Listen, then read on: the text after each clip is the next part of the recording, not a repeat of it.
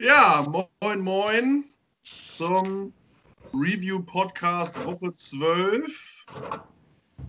An alle Zuhörer unseres Podcasts, an alle Mitglieder der Gangry Germany, alle Jets-Fans, die zuhören und auch alle Fangruppen, die äh, zwar nicht zu den Jets halten, aber die uns trotzdem äh, zuhören oder zugucken haben wir in den letzten Wochen ja ein paar Mal schon äh, auch von Patriots-Fans gehört, dass wir von denen geguckt werden und uns ein positives Feedback gegeben, was uns natürlich sehr freut, dass wir auch Resonanz bei anderen Fangruppen erzielen können.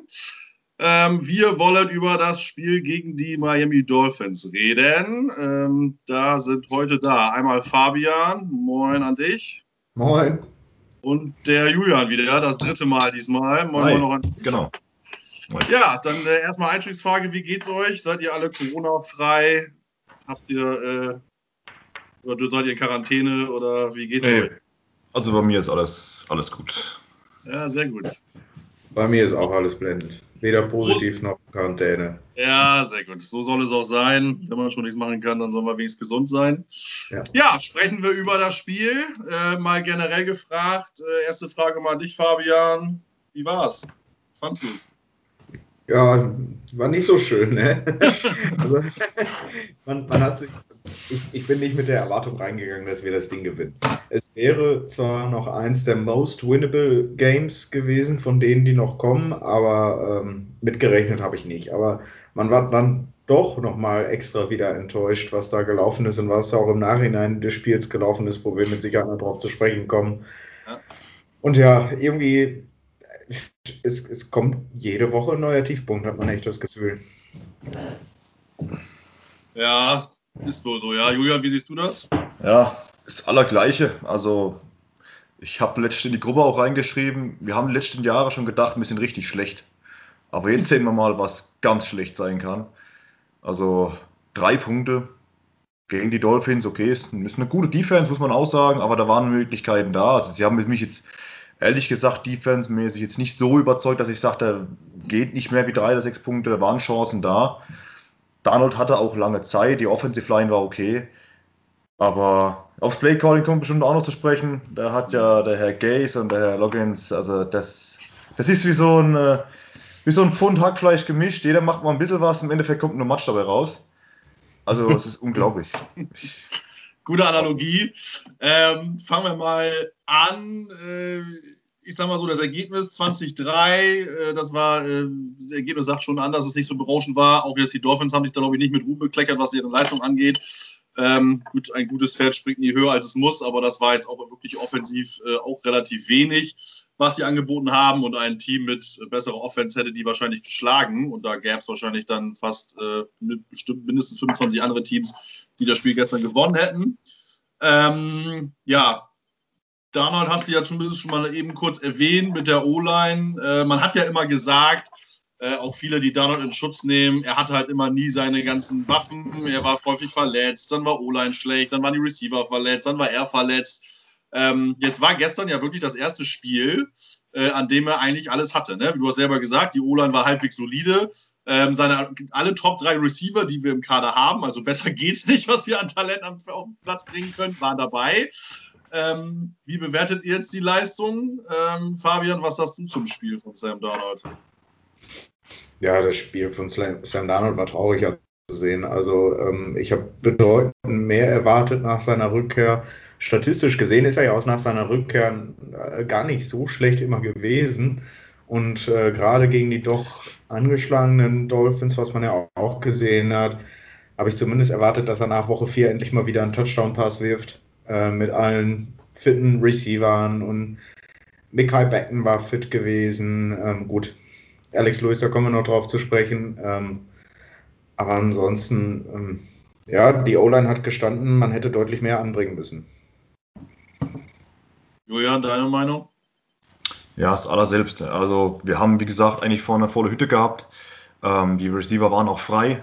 Offensive Line haben wir Alex Lewis nicht da gehabt und äh, George Fent, aber trotzdem konnte man sagen, klar, über rechts kam mehr Druck, weil über links, wenn Michael Becken da steht, da ist, da ist nichts, das ist dicht.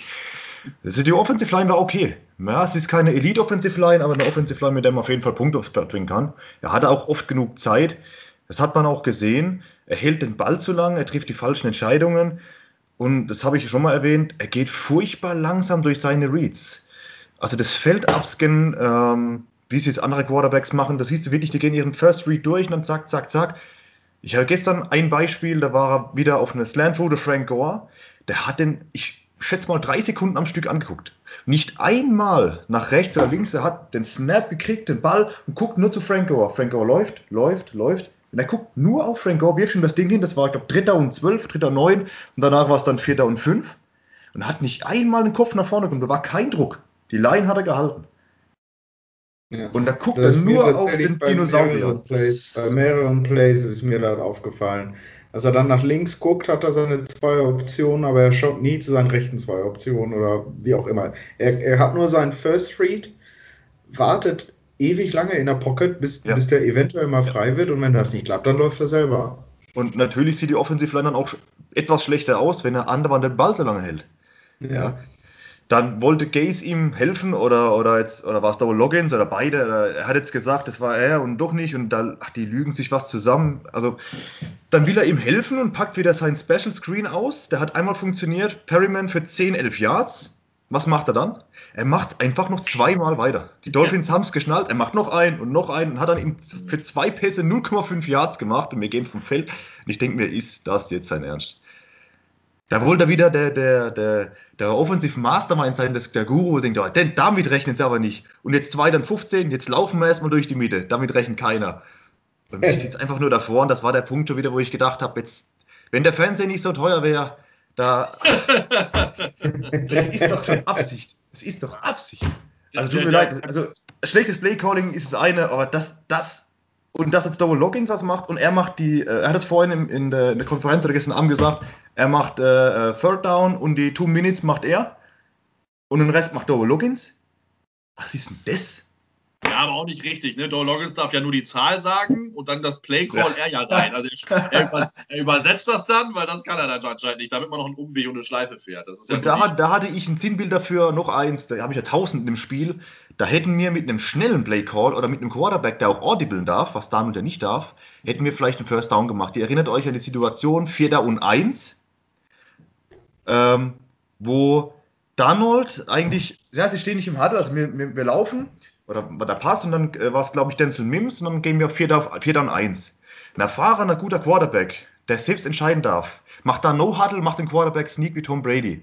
Man hat es auch später gesehen, selbst wo sie dann versucht haben, bei 4 und 1 wie Frank Gore zu laufen, das A-Gap rechts vom Center war so frei, Scheuntor. Da hätte Sam Darnold nur sich fallen lassen müssen, wäre es ein First Down gewesen. Aber wir haben ja Quarterback Sneak Verbot. Wir nehmen Frank Gore, der läuft für minus zwei Yards und das war's. Was haben wir denn Ja. zu verlieren? Was, ich glaube, es wird kein Experte auf der Welt Adam Gaze kritisieren, wenn man sagt, wir gehen an der 30-Yard-Linie vom Gegner bei 4 dann 1 mit dem Quarterback Sneak rein. Da wird doch keine Kritik kommen. Da waren wir schon hinten gelegen und jeder wusste, wir gewinnen Ja. das Spiel nicht. Und dann kommt Ist Goal so. eben dran.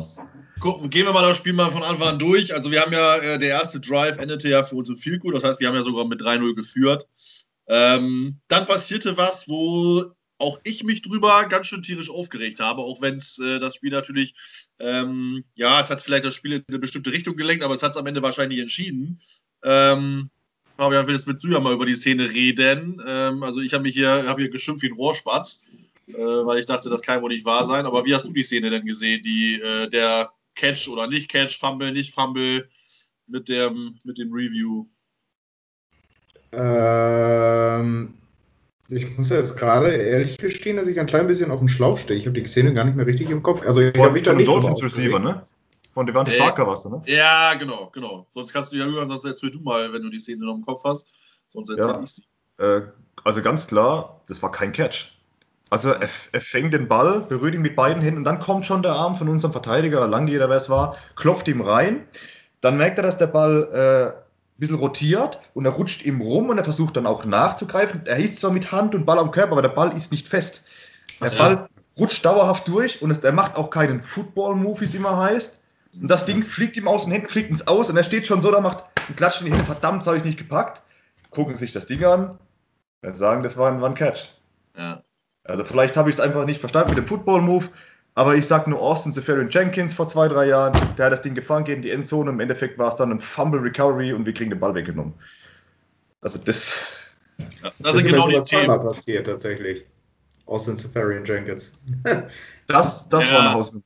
Und das Ja, war genau- ganz klar kein Catch. Genau das sind ja die Punkte, ne? Die, die, die, wenn man Fumble, wenn man häufiger Fumbles gesehen hat, die erst Fumbles gecallt wurden und dann alle noch incomplete gegeben wurden, da war sogar viel mehr Catch noch meiner Meinung nach als das, was es gestern war. Ne? Also ich habe mich ja tierisch drüber aufgeregt über die Situation, nachdem sie sich ja noch angeguckt haben. Ähm, ich kann ich, ich kann es bis weitem nicht verstehen, warum man den als Catch gibt. Das verstehe ich aber nicht. Selbst mit äh, K- Catch gecallt auf dem Feld, man sieht doch, dass er den, er hatte den wirklich an eine Sekunde vielleicht fest oder so. Aber und in dem Moment hat er ja, wie du sagst, keinen Football-Move gemacht. Das sind in der Regel zwei, drei, vier Schritte. Dann Ja. so ganz genau weiß das ja auch keiner, man weiß wahrscheinlich die Schiris nicht. Ähm, er müsste sich vielleicht mal wegducken oder er müsste, wenn er mit dem Rücken zur Endzone steht, dass er sich umdreht. Das wäre halt auch ein Football-Move, würde auch reichen. Aber dass er zumindest mit dem Ball irgendeine aktive Bewegung gemacht hat, hat er einfach nicht. Da gibt es einfach keine zwei Meinungen. Ich verstehe ja nicht, wie man darüber reden kann. Und das war natürlich schon ähm, nicht unentscheidend für den Verlauf des Spiels. Deswegen reden wir drüber, weil wir bis zu dem Zeitpunkt ja noch 3-0 geführt haben. Ähm, und relativ schnell danach äh, der, der Touchdown-Drive äh, oder auch der Touchdown-Pass sogar kam, also das, dieser Drive dann, der dann ja weiterging, endete dann am Touchdown. Ähm, und danach lief bei uns ja eigentlich nicht mehr wirklich was zusammen. Ähm, ja, ähm, wir haben das Thema Sam Darnold ja schon angesprochen. Ähm, ich muss sagen, ich fand die Defense relativ gut. Also mal, ne, raus, ja, zweite Hälfte auf jeden Fall. Genau. Ähm, wir haben ja sogar zwei Fumbles kreiert. Warum hat das dann nicht funktioniert? Warum stehen wir nur bei drei Punkten? Also mehr abgesehen vom Playcalling vielleicht. Hat da jemand eine Idee? Möchte da jemand was zu sagen? Ja, ich glaube, das ist schon mal thematisiert worden, weil es ist ja nicht das erste Mal, dass wir die Turnover-Battles tatsächlich gewinnen. Ne? ich meine, wenn du die ganze Zeit äh, free and out gehst, was, was willst du dann machen? Da ist doch so oft gepuntet worden wieder mal. Ja, Ja, Sam Darnold war aber auch wirklich enttäuschend, muss man, muss man ganz ehrlich sagen. Also, ich glaube auch ganz ehrlich, Adam Gase ist grottenschlecht, aber selbst mit, mit einem besseren Coach, also was er gestern da, die Zeit war da, die Reads hat er nicht gemacht, schlechte Entscheidungen getroffen. Die zweite Interception war noch schlimmer wie die erste. Das war jetzt keine, wo ich sage, okay, der Howard, der fängt jetzt mit einer Hand das Ding weg, ah, okay, 1 zu 1, 50-50 Ball. Nein, das sind grottenschlechte Dinger. Und in dem Moment habe ich mir gedacht, wisst ihr, wer genauso war? Oder vielleicht sogar ein bisschen besser? Jetzt hört auch auf zu lachen. Bryce Petty. Und der Bryce Petty hat fast besser ausgesehen wie jetzt unter Sam Darnold. Das, das, das glaubt doch kein Mensch. Third overall Pick. Das sieht schlechter aus wie Bryce Petty. Vor, vor drei Jahren oder wann das war. Ich hab gedacht, das kann doch wohl nicht wahr sein. Und er hatte alle Receiver da, er hatten, äh, hatten beide Titans da, wir hatten eine gute Offensive Line. Ich verstehe es nicht. Also es ist echt, ich habe sowas noch nie gesehen, wie ein Quarterback sich so zurückentwickeln kann. Es ist unglaublich. Ja. Er wirft zwar Picks, das ist das eine, aber er wirft gar keine Touchdowns mehr. Und da war nicht mal eine Szene, wo man sagt, ja, das wäre ein Touchdown gewesen, haben sie uns geklaut oder irgendwas. Nein, wir sind nicht mal mehr nah dran. Das ist also erschreckend. Ich weiß auch gar nicht, was wir für Sam da. Sprachlos. Also ja, wenn man die PFF-Grades mal zur Rande zieht, die sind ja jetzt nicht äh, in Stein gemeißelt, aber die haben ja immer guten, ähm, eine gute Richtlinie. Sam Darnold war mit Abstand der schlechteste Offensive-Spieler von uns. Ähm, nee, stimmt gar nicht, Entschuldigung. Nur äh, Pat Elflein war noch schlechter, der Guard, den wir ja erst von Waiver geclaimt haben. Der war schlechter noch ge gerankt als, äh, als Sam Darnold. Ähm, und in dem Fall ist es halt wirklich auch zu Recht. Ne? Du hast die Interception angesprochen, ich sehe das auch so. Ähm, die erste war äh, grausam mitten irgendwie ins Feld da kurz vom, vom Aus da irgendwie. Äh, und die zweite auch. Ich meine, klar, Perry hat keine Separation, der läuft hinterm, äh, hinterm Corner. Also Howard läuft die Route im Prinzip für ihn, aber da darf er den Ball halt nirgendwo hinwerfen. Ne? Ja, also da muss er den entweder äh, wegwerfen oder er muss sich einen anderen Read suchen. Äh, und das sind halt, wie viele ja sagen, ne? ich glaube, äh, äh, Heiko aus unserem Verein sagt das in der Jet-Gruppe immer, der macht halt immer noch Rookie-Fehler. Ne? Das sind einfach Sachen, die ein Rookie machen würde. Und äh, das ist, kann vielleicht einfach komplette Verunsicherung sein, weil Gates ihm ja auch irgendwie nie was geholfen hat. Ähm, aber entweder ist man gut und Talent und dann lernt man das vielleicht auch mal für ein Stück selber ähm, oder halt nicht. Ne? Und dann hat es einfach nicht drauf. Ne? Also wie das mit den Reads ist mir noch so gar nicht so aufgefallen.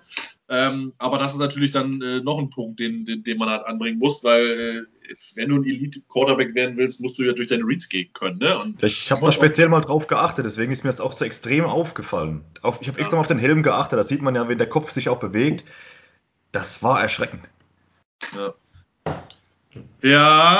ähm, ja, viel mehr zum Spiel gibt es ja auch nicht zu sagen. Also es plätschert ja auch dahin. Wir haben ja, wie gesagt, offensiv war das ja einfach gar nichts. Ähm, wir hätten zwar noch die Chance gehabt, äh, in der ersten Halbzeit nochmal ranzukommen, ähm, kurz vor der Pause, aber den Field Goal hat äh, Sergio Castillo leider aus 23 Jahren oder so ja auch leider rechts daneben gesetzt.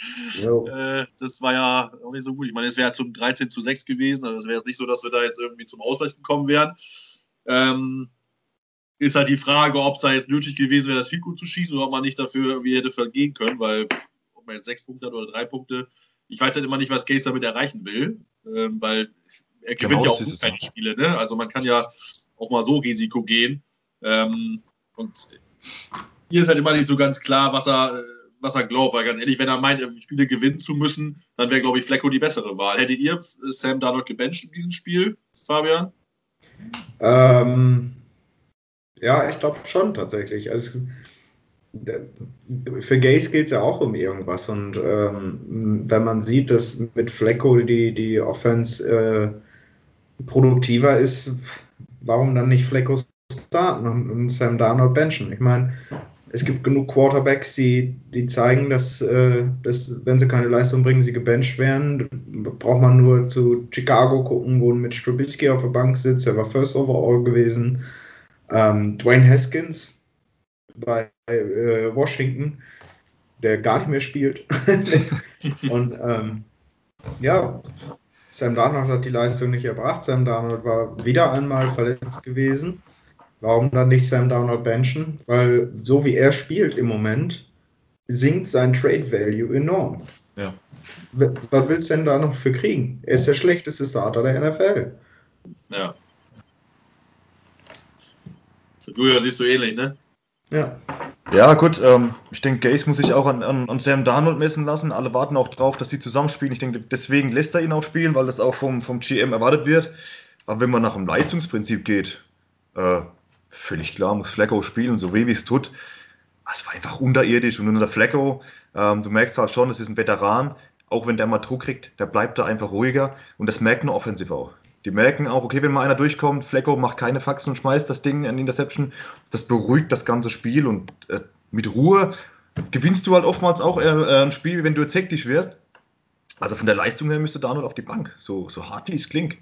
Aber ich sage ja, das Schlimmste wäre jetzt, äh, Flecko spielen zu lassen und vielleicht noch, jetzt ist es schlechter, aber noch vor ein paar Wochen drei, vier, fünf Spiele zu gewinnen, weil das würde das Ganze viel besser aussehen lassen, wie es eigentlich ist. Aber realistisch Aber, betrachtet, äh, glaubt ihr noch, dass wir ein Spiel gewinnen könnten? Also die restlichen Gegner sind jetzt äh, aus, äh, zu Hause gegen die Raiders nächstes Wochenende. Dann spielen wir in Seattle bei den Rams, äh, zu Hause gegen die Browns und noch in äh, Foxborough. Glaubt ihr noch, dass ein Sieg möglich wäre, egal wer jetzt spielt? Wäre ja. Es wäre möglich, wenn wir mal anfangen würden, einen vernünftigen Football zu spielen. Das haben wir gegen die Patriots gesehen. Das ist auch übrigens der Gegner, wo ich sage, da könnte man einen Sieg holen. Die Patriots hätte man vor ein, zwei, drei Jahren auch nicht gedacht. Beim Rest, äh, die Seahawks, wenn Russell Wilson im Durchschnitt Tag hat, können wir nach Hause gehen. Ich sehe da, seh da keine Chance. Liegt aber auch an uns. Wir hätten auch gestern die Chance gehabt, was zu reißen. Mhm. Aber mit drei Punkten gewinnst du vielleicht ein Fußballspiel, aber nicht im Football. Werden wir, denn, werden wir noch einen Sieg holen? Glaube nicht. Ich hoffe es nicht. So hart wie es klingt. So hart wie es klingt. Also ich glaube auch nicht, aber gerade weil ich es glaube, kriegen wir wahrscheinlich noch irgendwie einen Gummel, Gammelsieg da irgendwie bei der 6-3 oder so. Äh, aber dran glauben kann man eigentlich auch nicht. Also gerade so schlecht wie die Offense ist. Aber wenn man überlegt, dass wir jetzt ja, ich glaube, Turnover haben wir, glaube ich, nicht ganz gewonnen, weil jetzt Sam hat ja zwei Interceptions geworfen. Wir haben, glaube ich, zwei ja. Fumbles ja, glaube ich, ne? Recover, das war, glaube ich, dann Ausgleich, aber äh, man ist halt zumindest dabei gewesen. Ähm, aber selbst damit haben wir jetzt ja äh, offensiv halt echt gar nichts gerissen. Ne? Und wie Fabian sagte, Flecko macht ja zumindest mal die langen Dinger und bringt da mal lange an Pässe an Mann. Das Absolut, haben wir von Arnold ja. gar nicht gesehen. Ich hat es zweimal probiert und äh, Perryman, glaube ich, auch zweimal überworfen. Äh, Minz hat einmal geil gefangen. Auch der Pass war eigentlich ein bisschen zu weit vorne und hat er echt noch gut mit den Fingern äh, gecatcht, den 30 Jahre, seinen längsten Versuch. Ähm, ja, wenn wir mal die, die Spieler mal eben kurz äh, durchgehen. Ich habe ja schon angesprochen, Donald und Elfline waren in der Offense die schlechtesten. Äh, die besten waren äh, laut äh, Pro Football Focus Perryman, Beckton, McGovern und Mims. Nicht wirklich überraschend, weil das, glaube ich, die besten schon in den letzten Wochen sind. McGovern mal ausgeklammert, der war ja eigentlich eher mal schlechter bewertet. Ähm, war auch der eine, der den einen Sack zugelassen oh, hat. Oh ja, der war hässlich. Ja, aber sonst wurde er relativ gut bewertet. Ähm, was ich mich freue, und da komme ich mal auf die, die nächste Frage bezüglich junge Spieler, dass Quinn Williams mal wieder richtig bockstark war. Äh, also deine Statistiken lesen sich ja richtig gut. Sieben Tackles, ein Sack, ein Forced Fumble. Ja, da streiten sich die, die Geister, wie viele Tackles vor Lotte hatte. Ich habe einmal fünf gesehen, einmal anderthalb. Die Leute wissen nicht so ganz. Aber zwei Pass Deflections, vier Quarterback Hurries und im Prinzip sieben Defensive Stops. Also der Typ war ja lights out. Ähm, das freut mich sehr, sehr, sehr, weil äh, alle ihn ja schon abgeschrieben haben, inklusive auch meine Eins. Also ich habe auch gedacht, das war sehr, sehr wenig. Und die Highlights letzte Saison waren relativ äh, ja, an einer Hand abzuzählen, aber ähm, über den freue ich mich sehr. Was, wen habt ihr noch gesehen, wo ihr sagt, Mensch, das ist wirklich einer, wo man sagen kann, auf den können wir die nächsten Jahre aufbauen, mal abgesehen jetzt vielleicht von Marcus May, den wir definitiv sofort verlängern sollten? Ja, ja definitiv. Ähm, wer mir noch ganz gut gefallen hat, einfach nur weil es sein drittes Spiel war, war Bryce Hall. Ich fand ihn äh, für, für einen Fifth-Round-Rookie, der aus einer miesen, miesen Verletzung kommt äh, und der sein drittes Spiel gespielt hat, fand ich ihn echt nicht schlecht. Also ich glaube, der Potenzial. Man sieht auch, dass er sich jetzt, jetzt schon über die drei Spiele so ein klein bisschen entwickelt hat. Das erste Spiel war ja, so ein Rookie-Spiel halt. Aber ähm, ich glaube, der hat Potenzial und ähm, um bei der Defense zu bleiben, mir gefällt Ashton Davis, der ist überall auf dem Feld gefühlt. Der, äh, der und Marcus May, wenn wir ihn resignen, was wir definitiv tun sollten, dann können die, glaube ich, ein ganz geiles Safety-Duo abgeben. Ja, also ich finde, äh, Bryce Hall lässt zwar, glaube ich, noch relativ viele Targets zu, aber wenn man es vergleicht mit Pierre Dessier, äh, einem langen Veteran, da passiert nicht viel. Ich meine, er lässt zwar Targets zu, aber das sind keine Dinger dabei, wo er verbrannt wird, wo man sagt, okay, da hat er jetzt einfach mal zwei, drei Dinger drin gehabt, da laufen sie durch zum Touchdown, das passiert nicht. Und er ist, wie gesagt, ein Fünftrunden-Rookie. Wenn wir uns ja die anderen angucken, Trumaine Johnson, Pierre Dessert, sonstige Konsorten, äh, da ist das echt okay. Wie gesagt, in seinem dritten Spiel, vierten Spiel, fünfte Runde, äh, war lange verletzt ja auch, ein College-Verletzungsproblem gehabt. Ist absolut okay. Queen Williams, immer mehr, wenn man jetzt beim Queen Williams mal nebendran noch ein Edge-Rusher steht, äh, stellt, der richtig was drauf hat. Wie wollen sie die beiden in den Griff kriegen?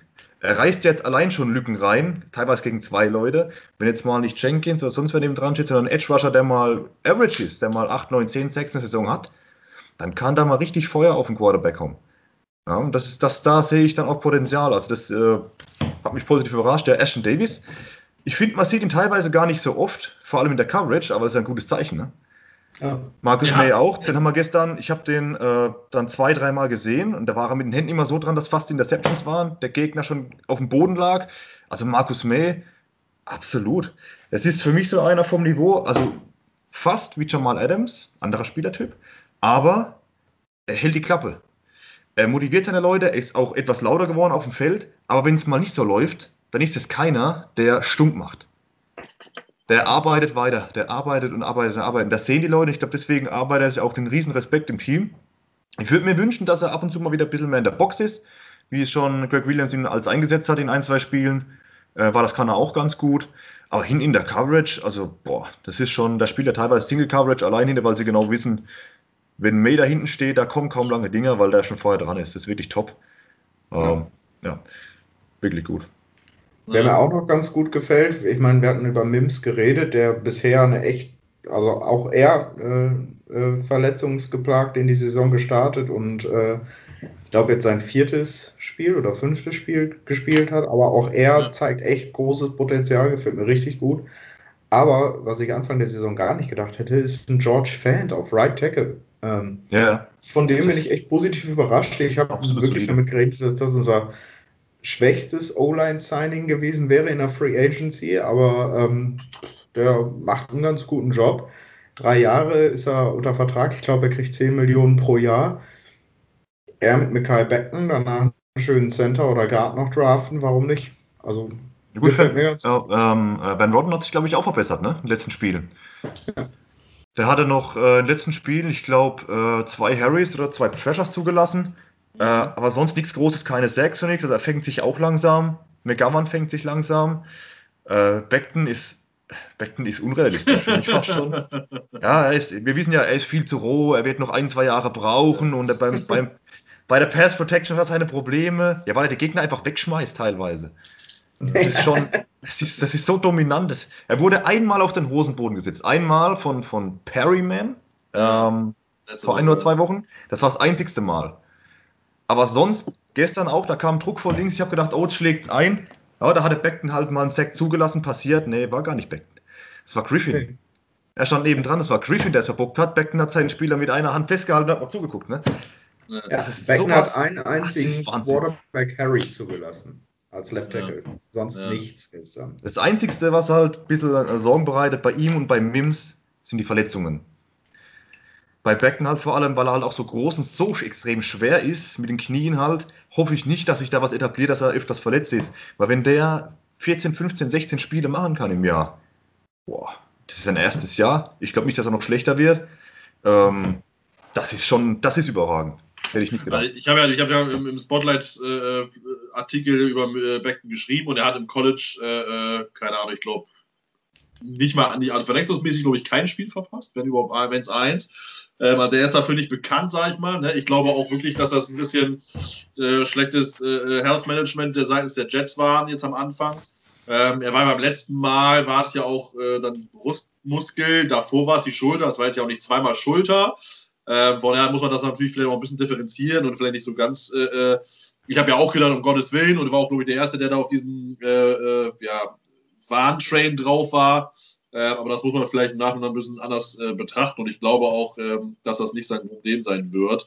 Klar, bei der Masse und äh, ist das für die Knie natürlich auf Dauer, wird das schon schwierig. Also äh, über die Jahre wird das, muss man auf jeden Fall beobachten. Aber ähm, ich glaube, glaube nicht, dass das ein großes Drama wird. Was mich überrascht hat, ist, dass Harvey Langley so schlecht bewertet wurde bei PFF. Also der war äh, einer, war glaube ich sogar der schlechteste Defender, weil der für mich irgendwie trotzdem noch ein gutes Spiel oder ein solides Spiel gemacht hatte.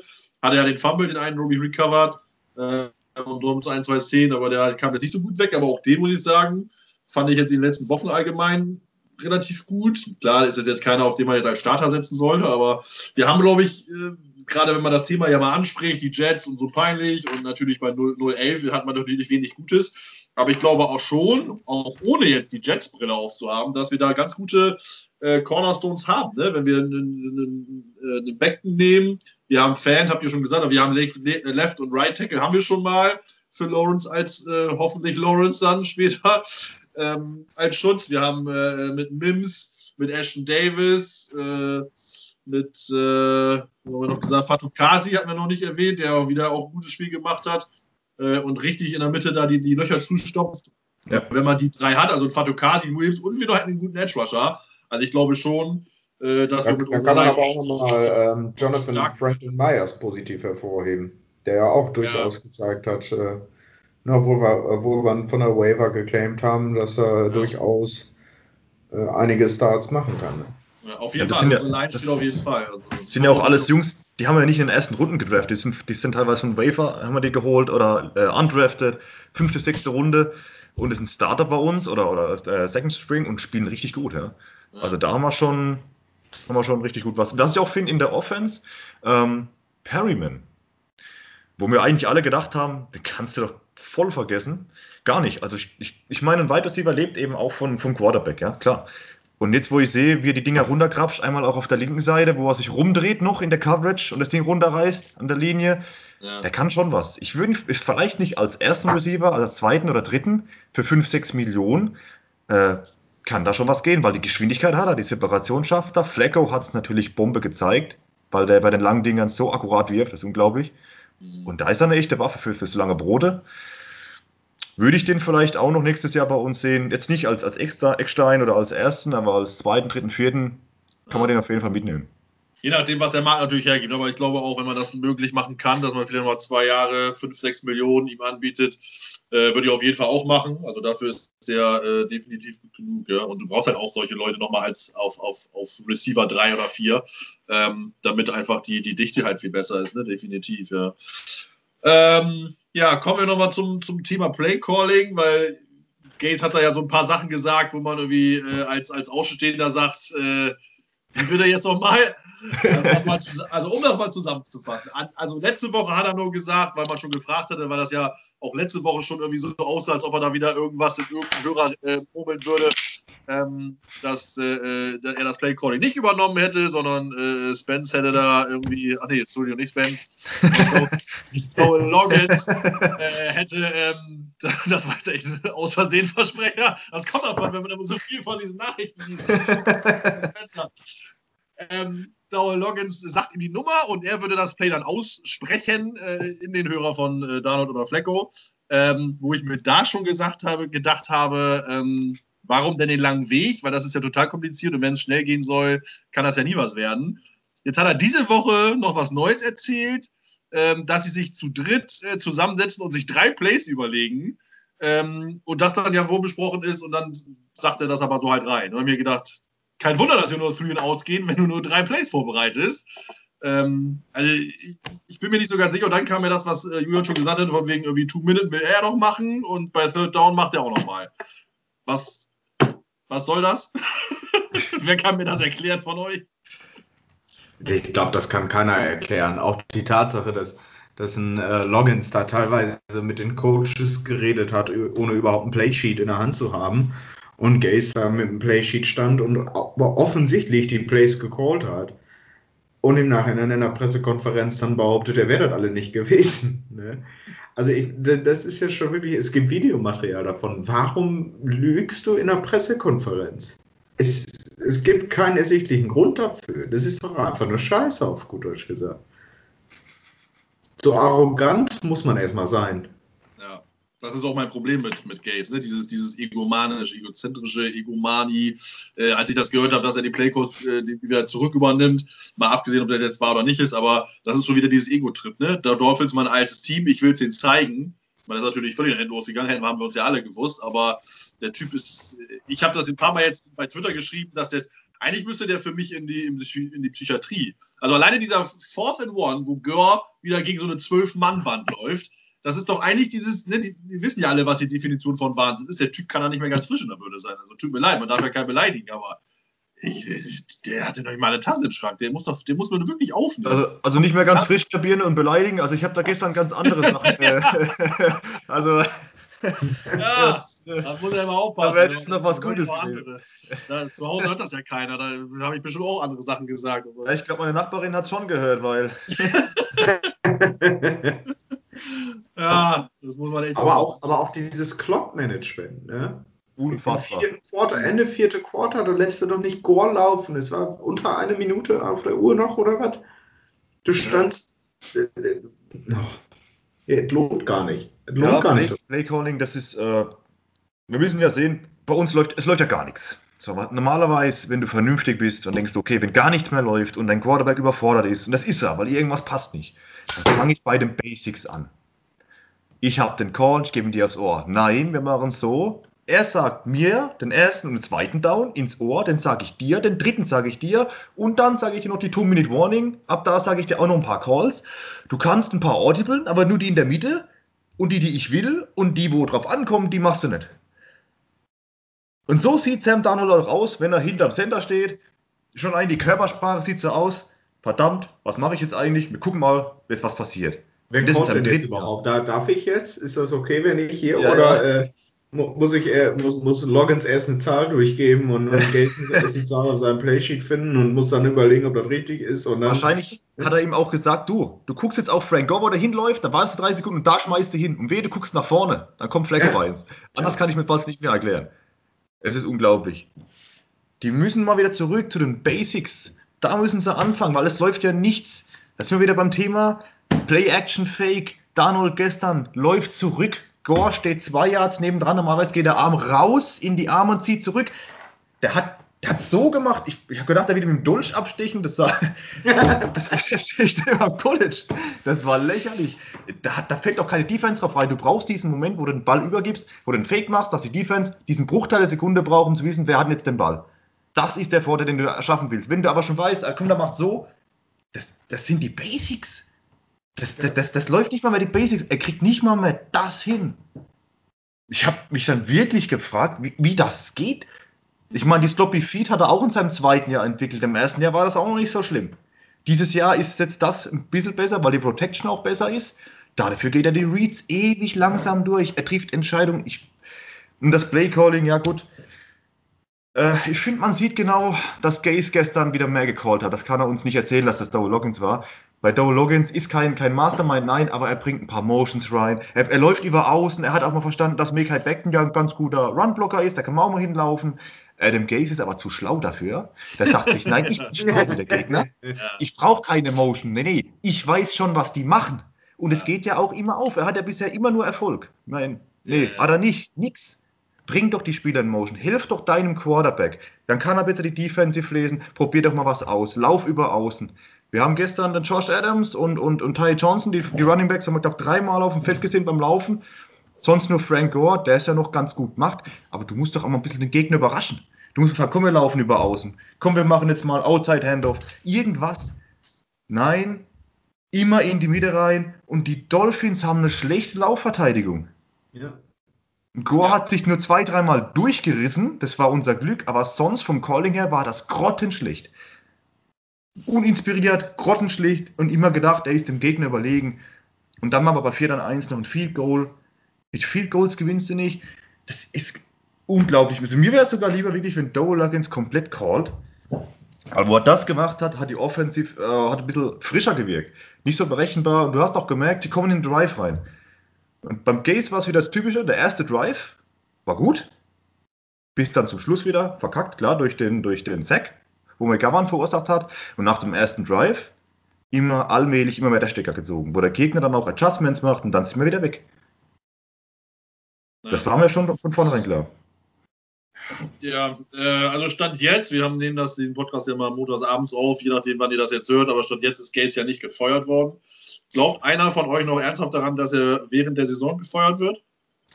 Also äh, laut äh, Connor Hughes haben sie gesagt, entweder heute Morgen, also jetzt die nächsten Tage, oder gar nicht, also erst Ende der Saison. Ja. Ich habe mich zuerst verlesen, habe schon äh, bleibt- es soll bis zur nächsten Saison bleiben. Ich wollte schon mein Handy an die Wand werfen, aber da habe ich es auf Translate gestellt, habe es nochmal genau durchgelesen. Nein, er soll, wenn überhaupt, bis zum Ende bleiben. Ja. Äh, ich meine, du kannst ihn ja eh nicht behalten. Äh, das, das, wir sind das schlechteste Team aller Zeiten in der Super Bowl-Ära. Wir sind schlechter als die 016 Browns und die, die 016 Detroit Lions. Also ich denke mal nicht, dass er, dass er geht. Äh, würde jetzt auch wenig Sinn machen. Jetzt ist es nicht mehr weiter Weg. Ähm, Saison ist verloren. Wir gucken auf den Draft. Wie als Jets-Fans halt immer man das so im Oktober, November macht. Guckt man den Draft, ne? Ja. Ich glaube, er bleibt. Ich glaube, er bleibt und die machen einen sauberen Cut und dann wird wahrscheinlich auch Greg Williams mitgehen müssen. Ich denke, die werden die komplette Staff. Vielleicht der Special Teams Koordinator bleibt vielleicht noch da, mal gucken, aber ich denke, da wird die komplette Staff fast am Ende der Saison gehen müssen. Hoffentlich. Fabian nickt, siehst du dann ähnlich, also. Ja, was, was bringt dir das, wenn du ihn jetzt feuerst? Also es gab tausend Möglichkeiten, ihn zu feuern. Eigentlich hätte sie ihn nach jedem Spiel feuern müssen. Ne? Nach, Nach jeder Halbzeit. nach dem ersten Dolphin-Spiel hätte sie ihn feuern, nach dem Spiel hätte sie ihn feuern müssen. Es gab, es gibt tausend Gründe. Ich kann ja gar nicht alle aufzählen. Da kommt, wir sind jetzt schon bei 40 Minuten. Wie lange soll ich denn reden? Ne? ähm, wenn du ihn jetzt feuerst, dann besteht die Gefahr, dass du doch noch zwei Siege machst. Die Jaguars haben ein härteres Schedule, das muss man ganz klar sagen, als wir noch. Obwohl unser schon hart klingt. Und ähm, ja, nachher bleiben die 1,15. Äh, wir, wir gehen mit 2,14 raus. Und dann hast du es auch noch verkackt, Trevor Lawrence zu draften. Ne? Ganz im Ernst, behalt ihn, hast du wenigstens jemanden, den du schuldig machen kannst für den Scheiß. Und dann, ja. Aber die, Jag die Jaguars spielen zumindest Football gestern, ne? Ja. War ja relativ knapp. Ich habe geguckt, Ja. die für- und das nicht mit dem Starting Quarterback, sondern mit, mit Mike, Mike Lennon, der alten Legende, ja, Elite Quarterback. Nee, eigentlich gar nicht. Zeigt auch wieder, Ja. der könnte zumindest competitive sein, aber ich habe das Gefühl, dass die nichts mehr gewinnen. Und da habe ich ein bisschen Angst drum. Wie gesagt, wenn wir äh, den einen Sieg holen, dann rutschen wir nach den Jaguars, weil wir äh, rechnerisch gesehen das schwere äh, Schedule gehabt haben von Anfang an. Und dann sind wir, glaube ich, auf zwei. Die anderen Teams sind, glaube ich, zu Ja, ja. weit weg, ne? Mittlerweile. Ja, ja. Schlechter, als, Ja. schlechter als zwei können wir nicht werden. Ähm, Ja. Also, das müsste schon mit dem Teufel so gehen. Ähm, das, äh, das Thema ist durch. Also, die Bengals sind ja jetzt, äh, haben zwei Siege und unentschieden. Das heißt, wir müssen halt drei Spiele gewinnen, um noch hinter die Bengals zu rutschen. Ähm, das wird nicht passieren. Also, es wird zwischen uns und den Jaguars gehen. Ähm, und wie gesagt, die Jaguars sind halt wirklich immer sehr konkurrenzfähig. Und ich habe echt gehofft, dass sie gegen die Browns gewinnen. Dann wäre das Thema durch, dann könnten wir aufatmen. Aber ähm, jetzt ist es halt weiter zittern. Ähm, ich kann mal, was mich halt nervt, ist immer die Thematik, dass man einfach so blöd gar nicht sein kann, dass man das nicht sieht, was, äh, was Gazer für Scheiße verursacht hat in den letzten zwei Jahren. Ähm, und wie kacke der einfach ist. Ne? Also, dass man sowas einfach nicht auch noch bestraft. Also, ja, zum Teil hat man natürlich die Befürchtung, dass wenn man ihn rausschmeißt, dass dann, äh, keine Ahnung, wer dann das Offensive Play Call übernimmt, aber dann würde ja äh, Loggins wahrscheinlich mitgehen. Ähm, oder dann hättest du halt vielleicht Jim Bob Cooter oder so. Und wenn der das auch halbwegs vernünftig macht, dann, dass wir uns da wirklich nochmal einen Sieg rausquetschen und wieder an zwei picken. Aber ich persönlich möchte einfach nur, dass Gaze weg ist. Ich möchte es mit jeder Faser meines Körpers, äh, dass dieser Typ einfach äh, nicht mehr diese komischen, äh, nicht die komischen, sondern unsere Jetsfarben trägt äh, und dieses seine, seine, komische Fresse in die Kamera hält, wo ich äh, äh, ja an alle Pazifisten, ich bin auch einer, aber den würde ich gerne mal sowas von die Fresse polieren, dass er so dieses, dieses dumme Aussagen auch heute wieder, auch wo Rich Simini ja mehrmals nachfragt, äh, und aber wie, du, wie, wie Fabian auch schon sagt, und einfach anlügt und uns für blöd verkauft, die Reporter und die Fans, als ab, äh, wie alle bescheuert werden und von Football keine Ahnung hätten, was denn da auf dem Platz passiert. Ähm, alleine deswegen muss ich, will ich einfach nur, dass der gefeuert ist im hohen Bogen. Da wäre es mir fast noch egal, dass wir dann am Ende zwei, an zwei picken können und uns dann mit Fields begnügen müssten, äh, den ich auch nicht äh, schlecht finde. Hat zwar vielleicht ein paar mehr Fragezeichen als Lawrence, aber Garantien gibt es ja nie. Ähm, von daher, ja, warten wir mal ab, was passiert. Also wieder, ich glaube auch nicht, dass Gaze jetzt gefeuert wird, weil dann, ob das jetzt passiert, da hätten sie in der Beiweek das machen müssen, da wäre der Zeitpunkt ein bisschen besser gewesen. Äh, oder auch schon nach Woche 4 ähm, oder beim, nach dem letzten Spiel der Dolphins, wo wir zu Null verloren haben, was eigentlich eine viel bessere Wirklichkeit gewesen wäre. Ähm, ja, aber schlimm genug, dass äh, die Jets es nicht gesehen haben, dass Gaze nicht der Richtige ist und dass man das jetzt wieder zwei Jahre verschenkt hat. Das ist halt irgendwie das Traurige, dass Christopher Johnson da irgendwie, was auch immer ihn geritten hat, ihn einzustellen. Ähm, ich verstehe es bis heute nicht und das ist auch so ein bisschen meine, das Problem, was ich habe, auch für die Zukunft. Ja, Joe Douglas ist dabei, der von den Spielern vielleicht nicht falsch liegt, aber der Ste hat ja immer gesagt, dass, äh, dass er Gazer irgendwie total gut findet und bla, ob das immer nur Lippenbekenntnisse sind, weil er sagen musste.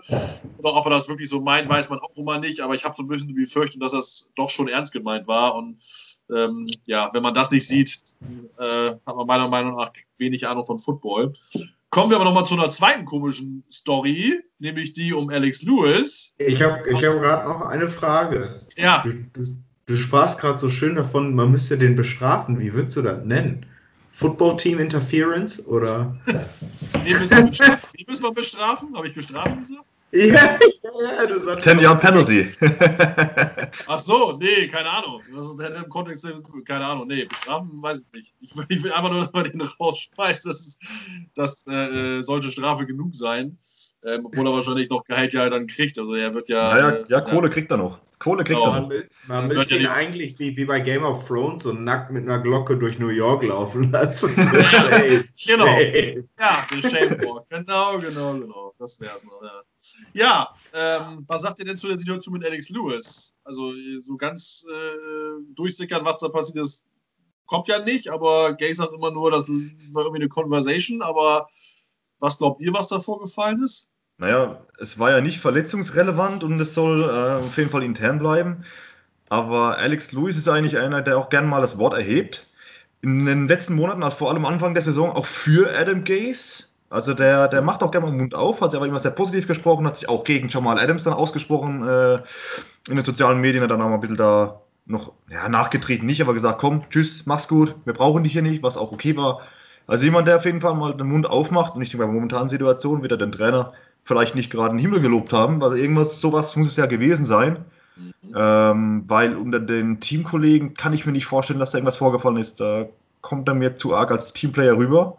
Mhm. Ich denke, da war irgendwas, was unserem Herr Adam Gasset nicht passt, weil er da vielleicht ein bisschen hochnäckig ist. Ja, irgendwas war da wahrscheinlich, wo er gesagt hat, du, so läuft das nicht. Und mit der Kritik umzugehen, ist für ihn ja so eine Sache als Mastermind. Ich glaube, das war sowas in der Richtung. Und deswegen werden sie ihn da äh, rausgesetzt haben. Wie gesagt, Verletzungs war es nicht. Mich wundert es, dass noch nichts irgendwie bekannt ist. Normalerweise sind ja die, die Experten da immer irgendwie dran, äh, das rauszufinden. Aber es, es, es, fügt sich so langsam alles in ein Bild. Ja, äh, das, Ende, das Ende rückt näher. Da passt auch wieder was nicht. Mit den Spielern passt nicht. Vielleicht verliert er jetzt auch bald noch den Lockerroom, wer weiß.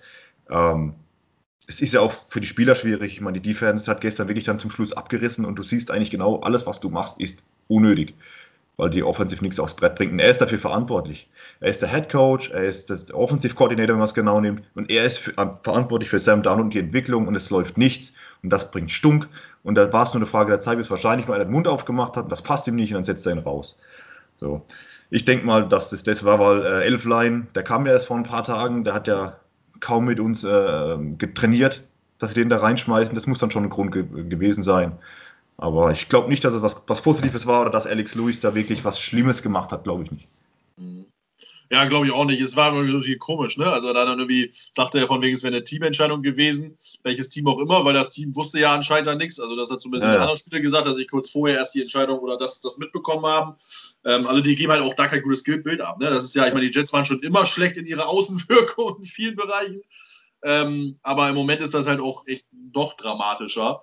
Ähm, und äh, ich weiß, wundere mich auch, dass wir, äh, dass man, man erwartet das wohl anscheinend auch, ne? Weil es wird gar nicht mehr so viel, auch wenn man die ganzen einschlägigen Seiten sieht, ob das jetzt ein Colin Cowherd ist oder bei First Take, Stephen, Stephen A. Smith, Max Kellerman, die schießen sich alle auf andere ein, weil von den Jets, das ist schon, äh, laufen so, sind wir immer so schlecht und so erwartbar, dass man sich da gar nicht mehr aufregen muss oder darüber lustig machen muss, weil es sind ja die Jets und so habe ich so das Gefühl.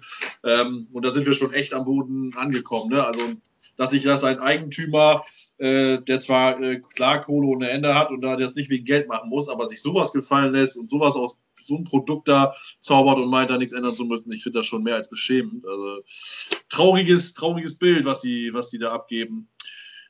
Gut, ja, nach all dem Negativ.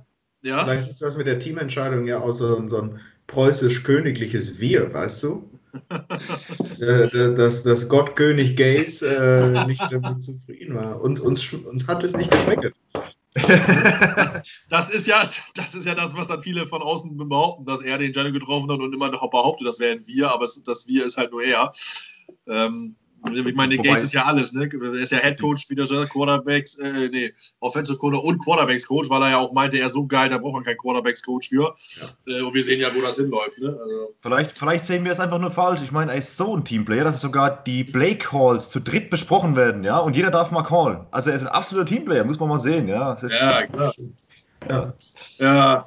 Und er lässt seinen Starting Quarterback so schlecht spielen, dass andere auch mal aufs Feld dürfen. Ja?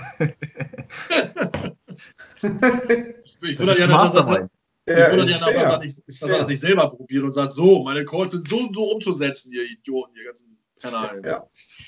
Keiner kann das, nur ich. Ich bin so clever und weiß, wie es geht. Ja, haben wir irgendwas Positives, was wir am Ende mitgeben können, bevor wir hier nur so negativ wieder erzählen. Wir wollen um, wissen, was ich wollte noch was zu, ja. zu Joe Douglas sagen, weil du vorhin gemeint ja. hattest, ähm, ob er das wirklich sieht, weil er ihn ja. ja so gelobt hat. Er hat ja mit ihm zusammengearbeitet, ja. Ähm, er war mit ihm gut Freund oder gut bekannt, aber was ich bei ihm immer wieder raushöre, er guckt auf den Erfolg, egal wie weh es tut. Ähm, er sagt ja auch, er Build to the Draft. Es dauert länger, es tut mehr weh. Es ist nicht wie bei McKinnon. Wir hauen jetzt mal Millionen raus an Free Agents, da bist du vielleicht mal wie 2015 ein Jahr erfolgreich, danach fällt alles zusammen. Er sagt, wir müssen da durch, wir müssen durch den Draft aufbauen. Und die ganzen Interviews und alle Pressekonferenzen habe ich von ihm gesehen. Was mir immer wieder raussticht, er sagt natürlich, Sam Darnold ist unser Quarterback. Der Coach ist unser Coach, bla bla. Das sind diese Lippenbekenntnisse. Er ist vielleicht auch ein Stück weit von Gaze überzeugt gewesen, aber er sieht vielleicht auch, dass es bei uns so nicht funktioniert. Und ähm, ich glaube, dass er, wenn es drauf ankommt, die harten Entscheidungen trifft, wenn er darf. Beim Coach wahrscheinlich nicht, aber auch bei anderen Spielern. Ähm, da ist ihm das Business das Oberste. Und das Business besteht nun mal aus Gewinn. Eine Franchise, die gewinnt, ist erfolgreich, eine, die verliert, ist nicht erfolgreich. Und deswegen glaube ich auch, dass er, und ich denke, er wird mit dem, mit dem Johnsons ins Gespräch kommen. Ich hoffe auch mit dem anderen Johnson-Bruder, der bald wieder kommt, dass er mit dem ins Gespräch kommt, weil ich vermute mal, dass der da ein bisschen mehr Ahnung hat. Ähm, und da wird er wahrscheinlich dann auch seine Meinung auf den Tisch legen und er wird Adam Gaze, ich meine, du kannst ihn nicht verteidigen. Ja, du, du hast nichts, wo du sagen kannst, das können wir vorbringen. Und die sehen ja auch, die Jets entwickeln sich klar, die Milliarden steigen, aber jetzt stellt euch mal vor, die Jets würden in New York ein einigermaßen erfolgreiches Team sein. Da siehst du die Dollarzeichen noch mehr vor den Augen. Naja. Und das ist das, was zählt. Du willst Gewinn machen als Besitzer und das machst du, wenn du erfolgreich bist. Und ich glaube, dass, äh, dass Joe Douglas ein Businessman ist und der würde auch, wenn er dürfte, Adam Gaze vor die Tür setzen. Er macht es aber nicht auf die dreckige Art und Weise. Er ist dann eben einer, wo dann zum Schluss sagt, jetzt machen wir den Cut, das war's und fertig. Aber ich glaube, das würde er auf jeden Fall machen. Und das ist so das Einzige, was mich auch positiv in die Zukunft blicken lässt. Ich habe das Gefühl, jetzt auch nach und nach, wenn man sich die Draftklasse von ihm anguckt, er weiß, was er macht. Am Anfang wirkt es vielleicht ähm, nicht immer alles perfekt, aber es ist so beim Football. Du musst durch den Draft aufbauen. Und da hat er einiges gemacht, Topspieler geholt. Ein, zwei, die nicht funktioniert haben, haben ja einige Starter mal rausgeholt. Ich glaube, dass er weiß, was er macht. Und ich glaube auch, dass er vor der Saison schon wusste, dass es mit Gaze vielleicht nichts wird. Und ich denke, dass er da auch den, den Cut bejahen wird. Und dass er da nicht ihm zur Seite steht und sagt, nein, nein, den brauchen wir auf jeden Fall. Das glaube ich nicht, weil er weiß, dass es nicht funktioniert. Aber das kannst du natürlich nach außen hin nicht so kommunizieren. Du kannst nicht sagen, ja, Donald ist Kacke und Gaze, oh, lieber Gott, das geht ja. Also bei uns im Dialekt im Baden wird man sagen, oh, liebe Leid, den braucht kein Mensch. Ja? Aber das sagt er natürlich nicht. Er ist halt Businessman, er sagt, ja, ja, ist unser Coach, bla bla und so weiter. Aber ich glaube, dass er genau weiß, was abgeht. Ähm, er will aber auch Schaden von der Franchise abwenden. Was würde jetzt passieren, wenn der GM Feuer anheizen würde äh, unter Gaze? Der nächste Coach, der kommt, sieht das ja alles auch. Der weiß auch, okay, da bin ich vielleicht nach einem halben Jahr schon auf dem heißen Sitz. Und so weiß er, okay, ich habe meine Chance, die Ruhe ist da, weil wieder Ruhe ist wichtig. Und ich habe da schon Vertrauen, dass das zum Saisonende spätestens der Cut kommt und er weiß, was er macht. Ja, ich habe ich hab, ich hab ganz ehrlich meine Befürchtung, äh, dass er so ein bisschen mehr Laie ist und die irgendwie mehr, mehr äh, ähm, Freiheiten geben und irgendwie mehr zugestehen. Aber klar, wenn du 016 gehst, hast du ja nichts, dann bist du schlechteste die Liga. Du hast es nicht geschafft, nicht mal ein Spiel zu gewinnen. Die Offense ist ja sowas von mies geworden und alle Zahlen sind ja scheiße und er hat ja sein Offensive Mastermind ja null gezeigt.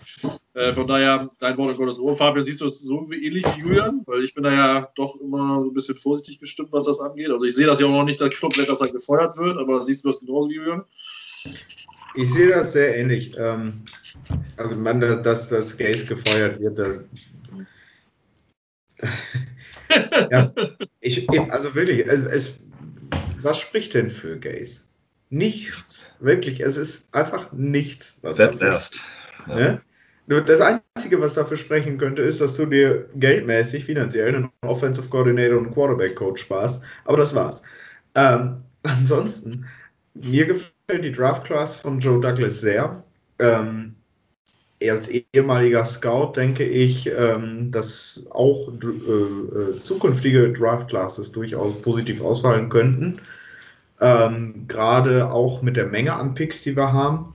Ja. Und was man auch nicht vergessen darf, man kann Joe Douglas durchaus in manchen Entscheidungen kritisieren. Ähm, aber es war jetzt seine erste richtige Offseason gewesen als, als äh, General Manager. Ähm, nicht, nicht nur seine erste richtige Offseason bei den Jets als General Manager, sondern seine erste offizielle äh, Offseason als General Manager generell. Und das auch noch unter Bedingungen äh, mit dem Coronavirus und alles, die natürlich erschwert sind und noch weitere Probleme äh, ähm, letztendlich äh, zur Folge hatten als äh, in einer normalen Offseason. Ne? Er musste sich mit vielen anderen Dingen beschäftigen. Er musste sich natürlich auch mit äh, Training Camp beschäftigen und mit Preseason und und und und. und. Er hatte bestimmt viel um den Kopf und äh, mit dem Salary Cap, was jetzt auch wieder gesunken ist und was frei, freigemacht werden musste. Also man kann ihn durchaus in einigen Entscheidungen bis zur Trade Deadline gemacht hat, hat mir eigentlich ganz gut gefallen, muss ich ehrlich sagen. Ähm, der Value für den Jamal Adams Pick ist großartig, kann man nicht anders sagen. Ähm, wenn er die, die Draft Picks landen sollte und dieser eine Draft bisher zeigt ja, dass er das eigentlich ganz gut kann, ähm, dann sehe ich da auch eine durchaus gute Zukunft und wir dürfen ja auch nicht vergessen, wir haben den drittmeisten Salary Cap. Wenn wir uns jetzt natürlich noch einen vernünftigen Headcoach, und da hoffe ich wirklich so sehr drauf, wenn wir uns den noch holen sollten, dann kann ich mir schon durchaus vorstellen, dass auch für einige Spieler auf dem Free Agency Market die New York Jets durchaus interessant sind und noch interessanter sind als andere Teams. Und das, obwohl wir eventuell als das schlechteste Null äh, oder schlechteste Team der NFL jemals bisher in die Geschichte eingehen werden. Ne? Also ich glaube zum Beispiel, dass, dass ähm, ne, der, der, der, New York Jets oder das, das, das Team der New York Jets durchaus interessanter ist als das der Houston Texans, die wenig Salary Cap haben, die wenig Draftkapital haben, wo die Frage auch unklar ist, wer ist Head Coach, wer wird General Manager, die müssen ja beides neu einstellen. Ne? Ähm, Noch schwieriger. Also da, da, sehe ich zum Beispiel die, die Jets als durchaus interessanter an und da somit und der Tatsache, dass wir jetzt zum Beispiel einen vernünftigen Left Tackle haben, dass wir in Quinn, Quinn Williams einen D-Liner haben, hoffentlich Marcus May resign werden, ähm, dass wir da eventuell so zwei, drei Building Blocks haben und äh, ich meine, welcher Quarterback-Coach oder Head-Coach hätte natürlich nicht gerne äh, Trevor Lawrence als Quarterback? Ne? Oder Justin Fields. Aber beide. beide oder absolut. Justin Fields. Ja, ja, ja. absolut. Ja. Ja, wenn wir die Headcoaches ansprechen, äh, habt ihr euch mit Headcoaches schon mal beschäftigt? Wen würdet ihr gerne sehen? Was sind so eure Favoriten, wo ihr sagt, also da wäre ich auf jeden Fall nicht unglücklich, wenn einer von denen kommen würde? Ähm, von, von den Titans zum Beispiel, Offensive Coordinator, ähm, Arthur Smith ah, heißt er, glaube ich. Ja, ja, genau, ja. Ähm, da habe ich einiges gesehen, wo ich sage, das hat mich selber überzeugt, eben auch, weil er ähm, nicht so, nicht wie Gaze seinen Stiefel hat, den er runterspielt mit der Brechstange, wo er einfach auf äh, das Maximum aus, aus Tannehill, aus Tannehill, der Quarterback unter Gaze war, das Maximum rausholt, die Spieler entwickelt, der eben auch sieht, ey, wir haben Derrick Henry, der läuft wie ein Bulle überall durch, dann gib ihm den Ball. Dann gib ihm den Ball der versteht es dann schon ein bisschen. Ich habe ihn jetzt nicht äh, genauer gescoutet, aber das, was ich so gesehen habe, hat mir sehr gut gefallen. Und klar, Eric Bienemy von, von Chiefs ist natürlich der Name. Ähm, es gibt schon einige gute Kandidaten. Ähm, na gut, Dan Quinn bräuchte ich jetzt nicht unbedingt, ne? aber wir sind Jets, da müssen wir aufpassen, dass wir da nicht noch reingrätschen in die Falle. Ja, wie gesagt. Mit Patricia müssen wir auch aufpassen. ja, ich habe schon gehört, ja, als, könnte man ja als Defense Coordinator oder als Head Coach, nee, komm, lass doch. Lass doch bitte die Finger davon. Lass es. wir, wir haben schon ein Projekt gehabt jetzt. Ja, wie gesagt, äh, ich habe eigentlich, ich war eigentlich auch von, von Mike McCarty äh, angetan, aber der hat jetzt auch einige Sachen gezeigt, wo es nicht so Bombe waren. Im Endeffekt, das beweist sich erst, wenn der, wenn der Coach nur da ist. Ja.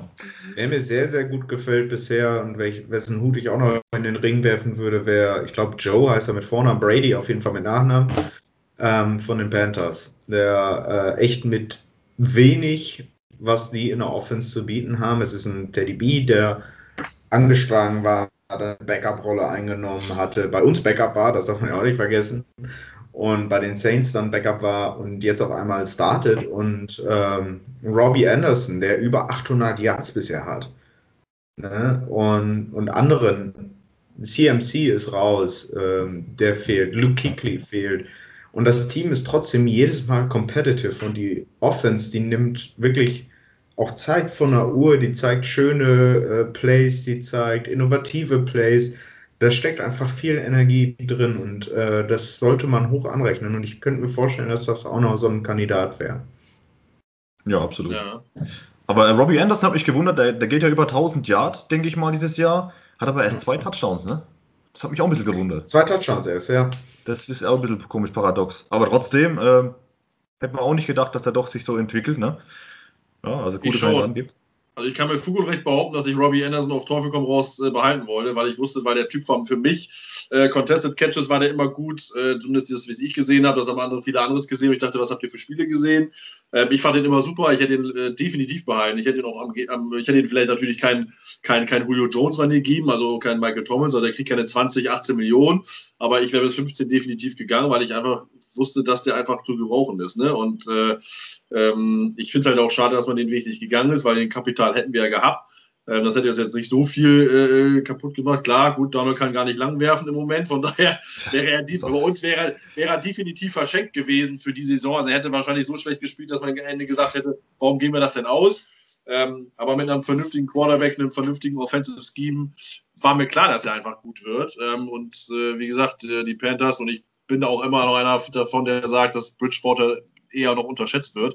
Ähm, da ist dann, bin ich dann vielleicht, liegt da vielleicht ein bisschen falsch, aber ich fand die Panthers Offense äh, eigentlich eigentlich ganz gut. Gut, mit Caffrey hast du ja schon gesagt, er war häufiger verletzt, aber ähm, ich bin da nicht so von überrascht, dass äh, Anderson so abgeht. Ne? Aber da sind natürlich jetzt die Bekannten, die wir nahmen, die wir, die man äh, natürlich dann hören wird und auf die, mit denen wir auch hoffentlich mal ein Gespräch führen würden. Welchen ich natürlich ganz cool oder was mein Hauptfavorit wäre, wäre Matt Campbell aus dem College von Iowa State. Ähm, den finde ich richtig geil. Ich bin zwar kein Freund immer so von College-Coaches, weil man kann das ja mal nicht eins zu eins adaptieren. Ähm, und das ist halt auch viel Glück, aber Matt Campbell ist einfach ein super Typ. Also er hat jetzt auch ja, ich habe mir das Spiel auch gegen, die, gegen Texas angeguckt am Wochenende, weil ich mal gucken wollte, wie macht er das, ne? Wie ist er im Spiel, was für Entscheidungen trifft er und solche Sachen. Und er hat einfach echt clevere Entscheidungen getroffen. Nach dem Sieg war er erstmal beim Kicker, der den, der den äh, Fico verschossen hat. Menschlich super. Ähm, er hat zwei Programme äh, von, vom Nix nach oben geholt. Also Iowa State war ja vorher nicht relevant. Also man kannte Iowa State ja theoretisch gar nicht. Ähm, und die sind ja jetzt äh, im Prinzip wahrscheinlich im Big 12 Championship Game äh, zu 90 Prozent oder so.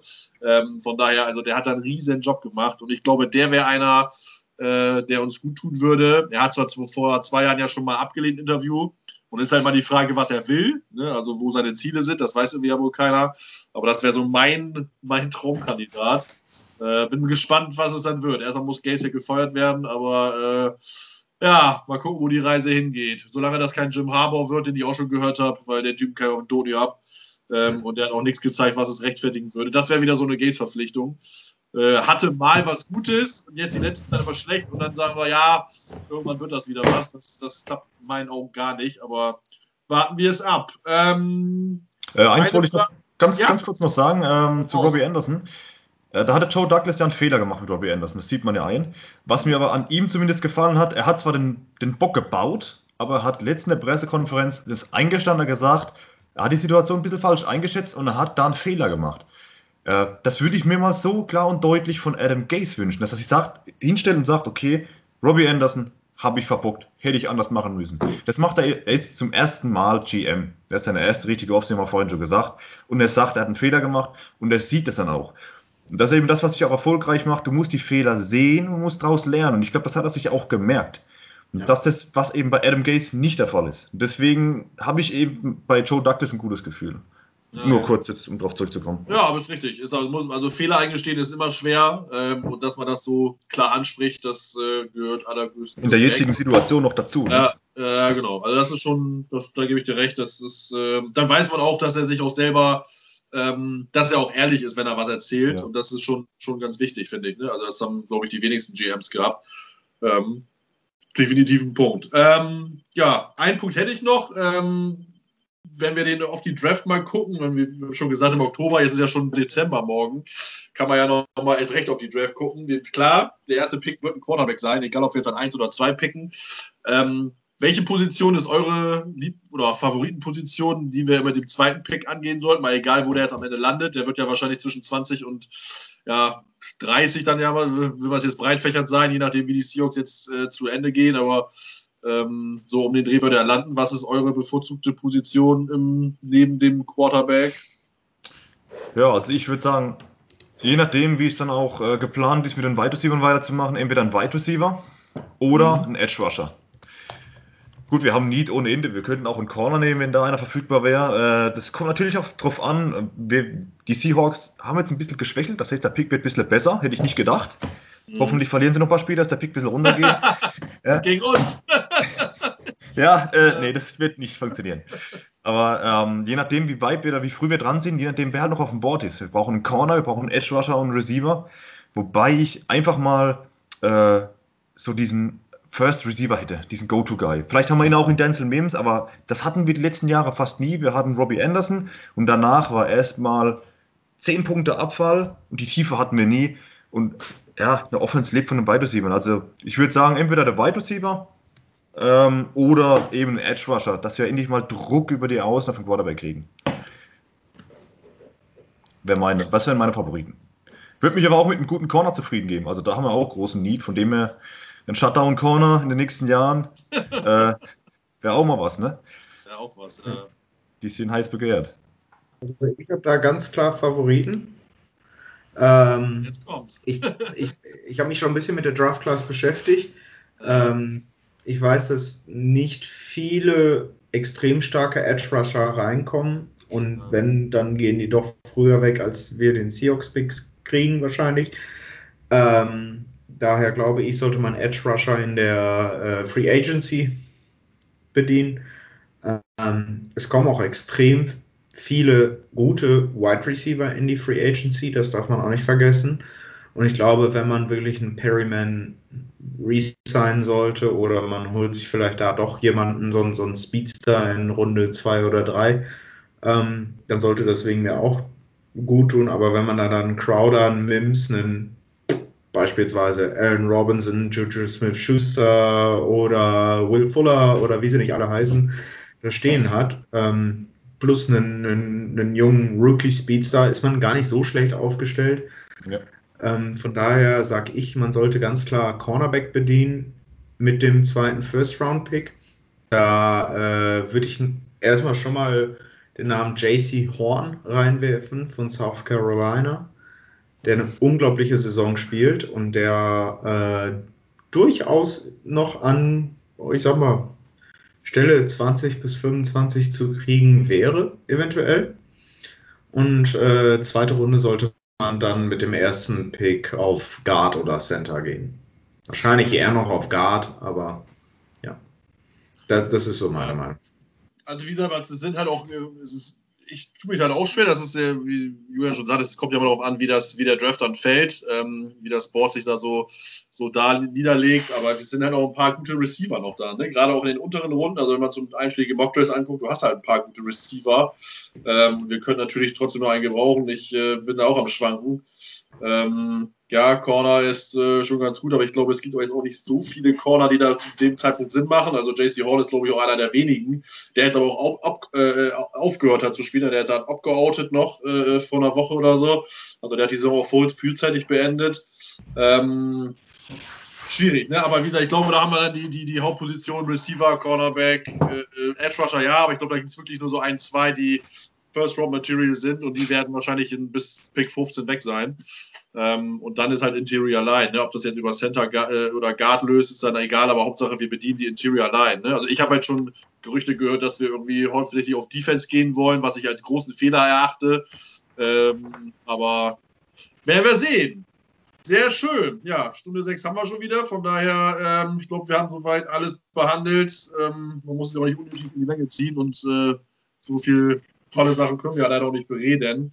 Unsere ich habe hab tatsächlich noch eine Sache. Ah, ja, ich, ich habe auch noch eine Sache. Mal, mal fangen wir an, zuerst. Fang ja. an, Julian. Fang ja, okay. ähm, ich denke, äh, bei der Draft Class wird es dieses Jahr mehr denn je drauf ankommen, wie viel oder wer kommt in die Free Agency durch, ähm, durch Corona, durch den Cap Space, der ja runterfällt. Ähm, wird's da, werden da einige Teams, denke ich, mehr machen müssen, auch vielleicht jemanden wegtraden müssen. Ich denke, wir haben da mehr Möglichkeiten, äh, an Spieler vielleicht auch ein Tick günstiger dran zu kommen oder gut dran zu kommen, weil viele Teams eben die Probleme haben im Cap Space, wo sie weg müssen. Wir haben das Problem nicht. Wir haben viele Einjahresverträge, das heißt, wir haben viel Spielraum.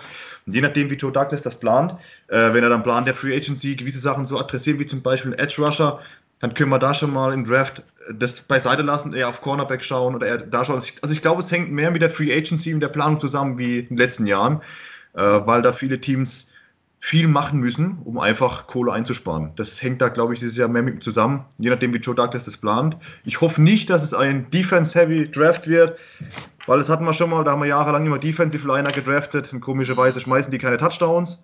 ähm, wir müssen, ja, Defense ist absolut wichtig, aber wir müssen die Schlüsselpositionen besetzen. Linker Tackle haben wir, dann haben wir wahrscheinlich den Quarterback. Wir brauchen Go-To-Guys, wir brauchen Wide Receiver der Free Agency vielleicht auch, Juju ja. Smith-Schuster oder sowas dass wir da vorne mal wirklich was liefern können. Weil unsere Defense, so dünn wie sie besetzt ist, hat uns gestern wieder die Chance gegeben mit Turnovers. Wenn du da einen vernünftigen Playcall hinlegst, einen vernünftigen Drive und mal zwei Touchdowns aufs Brett bringst, dann hast du da ein Spiel. Mhm. Das kann der Unterschied sein, aber wir, wir machen keine Punkte. Das heißt, offensiv muss da einfach mehr kommen, mehr Schlüsselpositionen und mehr Spieler ist eine Pass-Happy League und es geht über die Offense. Ne? Von daher, ich bin ja genau auf der Seite, wir brauchen die Offensive. Und du hast natürlich recht, es sind viele Teams schon sehr hart über den Salary Cap. Also ich glaube, äh, klar, immer extrem, aber die Saints sind, glaube ich, 94 Millionen oder so. Die haben, werden ja, ja. richtig zu beißen haben nächstes Jahr. Wie weit ähm, geht es runter, das Cap eigentlich? Ist das jetzt schon festgesetzt? Ja, man munkelt bei 175 Immer ungefähr, noch, ne? wird er sich einpendeln. Ja, genau. Also noch, zumindest ist meine Information. Ähm, und wie auch die Eagles sind, glaube ich, auch noch 50 drüber. Also da werden auch noch, haben noch fett was. Äh, die Eagles sind was, 50 drüber? Ja, aber die irgendwie so. Krass. Also. Die sind, glaube ich, auch noch relativ. Ob das jetzt okay. nagel nur mit Zahlfest, auf es jeden Fall. Teams, die sind doch schlimmer dran wie wir, ne? Auf jeden Fall zwei Frage, wie viel genau. die bezahlen. Ja, die haben halt viele, die, die müssen, glaube ich, noch einen Jeffrey bezahlen, die müssen Lane Johnson bezahlen, die müssen Brandon Graham bezahlen. Wir haben die, die haben noch einige, also diese da Ja, hochbezahlt. äh, Carsten Wentz kostet natürlich Kohle. Ja, genau. Also da kosten einige Kohle. Ähm, gut, die Texans sind, glaube ich, nur 8,5 drüber, aber die haben halt keinen Pick, um den irgendwie, äh, um da günstig was zu ersetzen. Ne? Die haben, da haben die natürlich auch Probleme und das sind noch, glaube ich, ein paar andere äh, Teams, die da zu knapsen haben. Und da kann man vielleicht wirklich, äh, entweder werden die gecuttet oder durch günstige Trades ranzukommen. Wird spannend auf jeden Fall die Offseason. Ähm, ich hoffe wirklich halt nur, dass es nicht kommt, sehr defensive-lastig wird. Alles andere ist mir dann sag ich mal, nicht ganz egal, aber da gibt es einfach äh, so viele Positionen, die man bedienen kann, da kann man kaum eine Position falsch machen. Von daher, ja, Ja. aber auf jeden Fall wird es interessant zu sehen, das, das stimmt schon, ja. Fabian, dein Punkt? Ja, ähm, was mir in den letzten Podcasts aufgefallen ist, ist, dass erstaunlich oft das Thema Brotaufstrich kam. Wie auch immer das zustande gekommen ist. Aber ihr werdet es auch mitbekommen haben. Ja, so ja. ähm, wer wie sein Nutella ist und ob Ovo Martini jetzt der, der Shit ist oder nicht. Aber ich war richtig geschockt, dass das keiner, und, und da möchte ich denjenigen, die da über Brotaufstriche diskutiert haben, wirklich ins Gewissen reden. Ne? Sowohl unseren Zuhörern als auch äh, diejenigen, die, die hier im Podcast darüber geredet haben. Keiner von euch hat auch nur einmal das Zwiebelmett erwähnt. Leute, wenn ein Brotaufstrich den Thron erklimmt, dann ist das ja wohl das Zwiebelmett, Aber 100 Pro, aber 100 Pro. oder? Also, Das ist mein Beruf, meine Liebe. ja, das ist, meine Passion. Wenn ich nicht, wenn ich weiß, dass kein Zwiebelmett zu Hause ist, dann stehe ich gar nicht erst auf. dann bleibe ich einfach liegen, weil wa- was hat das denn dann für einen Sinn, aufzustehen? Ja, absolut. Bin ich bei dir. Also ich finde Nutella ist ein klar Second Rounder, aber First Overall ist ganz klar Zwiebeln mit. Ohne Absolut. aber. Ja. Absolut. Und da Trey ist auch nicht down für oder sowas und schnappst dir dann auf, auf, auf Nee. Platz 28 Ovo Martino oder so. Nee, nee, aber ich würde ich würd mir vielleicht in der zweiten Runde noch ein paar Zwiebeln würde ich mir da draften. Ja, genau. Ja, ja machst du dritte, wenn du zwei Third Runner hast, machst du Salz und Pfeffer noch dazu oder so. Aber äh, wenn, du, wenn du die Chance auf, auf First Overall, dann, dann äh, ich meine, das, ist der, der beste Prospect seit der Leberwurst. Ne? Ah, da scheinen sich die Geister. Ich, ich hab's, Ja, ich ja. so mit Zwiebelmett, also ich würde den wegtraden, wenn wir noch in der Sprache bleiben wollen. Aber so sind die, so die Meinung. Ich glaube, es ging, glaube ich, auch eher um süßen Brotaufstrich, weil man ja, dass die Diskussion war ja für die, die es nicht gehört haben, ob man Nutella mit oder ohne Butter isst. Ähm, ich bin da auch Fraktion mit Butter, äh, da kann man sie für steinigen, aber das ist so. Ähm, alle, die das nicht machen, äh, die, die, die nehmen auch ihre, äh, ihre Bettdecke falsch rum und haben dann diese Knopfleiste oben am Kopf.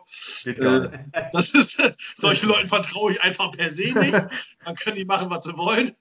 Äh, von daher, äh, aber gut, dass wir das Thema noch besprochen haben. Ich glaube, in Deutschland äh, kommt man kaum ohne Zwiebelmett aus. Von daher, das äh, kann ich schon nachverstehen. Für mich ist das nicht sowas, aber äh, muss man ja nicht. Ne? Aber wie gesagt, wenn man äh, auf den süßen Brotaufstrich noch geht und Uwe Martina anspricht, dann kann ich immer nur Spikulos ansprechen. Das ist so, so der geilste Brotaufstrich, der ist noch besser als Nutella. Aber den gibt es leider haupt, hauptsächlich nur in Belgien. Das ist äh, so Spekulatiuscreme. Das ist. Äh. Ach, stimmt. den Ja, ja, das ist, ja, das ist auch. das ist, das ist ja. richtig, richtig geil. Also das kann ich nur empfehlen. Also es gibt ja sowas ähnliches hier wie die, die Lo- nee, wie hieß das denn noch? Lotus? Lotus? Diese, dieses Gebäckding. Das Ja. ist so ähnlich, aber das ist nicht vergleichbar. Also diese Spekulatiuscreme, die Spikulus heißt sie, die ist meistens in Belgien oder an der Grenze. Also genau, wenn äh, Fabio kommt ja aus Münster, da gibt es das mit Sicherheit. Also ich hier im, im Bremer Raum haben das schon nicht mehr. Und äh, deswegen, ich habe zwar einen äh, Kumpel, seine Frau ist äh, Halbbelgierin, von daher muss ich ihn mal daher besorgen, aber kann ich nur als Tipp empfehlen, wenn ihr das mal bekommen könnt oder rankommt, holt euch das. Das ist mega geil. Das wäre mir auch den First Rounder von den Seahawks wert. Ne? Ja, ja, genau. So ist es. Das definitiv. Also in der unteren First Roller kann man das auf jeden Fall schon mal einwerfen. Definitiv. Es, esst ihr das bei euch eigentlich auch einfach ein weißes Toast mit Butter drunter, sodass die Butter schön schmilzt, wenn der Toast noch warm ist? Und dann Nee. einfach Schokostreusel drauf? Das ist auch so ein typisch Münsterländer-Ding. Gab es bei uns auch schon, ja, was jetzt nicht, ist kein typisches Ding bei uns. Haben wir aber schon Also gemacht. was, was, was, also was ich früher kannte, ist einfach äh, also zwei Brötchenhälften und dazwischen dann äh, Ein Schokokuss. Schoko. Äh, ja, genau. ja. Heißt, wie heißt es bei euch? Da, hat das einen Namen, weiß ich gar nicht. Und wenn uns es wahrscheinlich glaub nicht ich, äh, mehr. wenn ich richtig weiß, glaub ich, Weggedetsch oder sowas. Okay, kann So. sein, ja. Also ich bin mir weiß nicht, ob das einen Namen hatte. Und ich bin mir auch nicht sicher, ob das äh, äh political correct wäre, wenn man das jetzt sagt. ich musste mich, musste mich schon eben zusammenreißen, nicht das andere Wort zu sagen, aber wir wollen ja hier äh, richtig sein und wie gesagt, es ist ja dann auch, äh, hat ja auch seine Berechtigung. Ähm, aber äh, das war zumindest früher in unserer Schulzeit immer ein Highlight. Von daher, äh, das war auch mega lecker. Aber mit, also nur Toast und Zugestreusel mit Butter kannte ich noch nicht. Nee.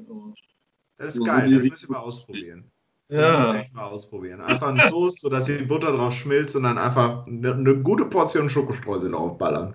Jetzt weiß ich schon, was ich in der Draft Night alles zu essen habe. Ne? Ja. The first ja, so. goes to Schokostreusel.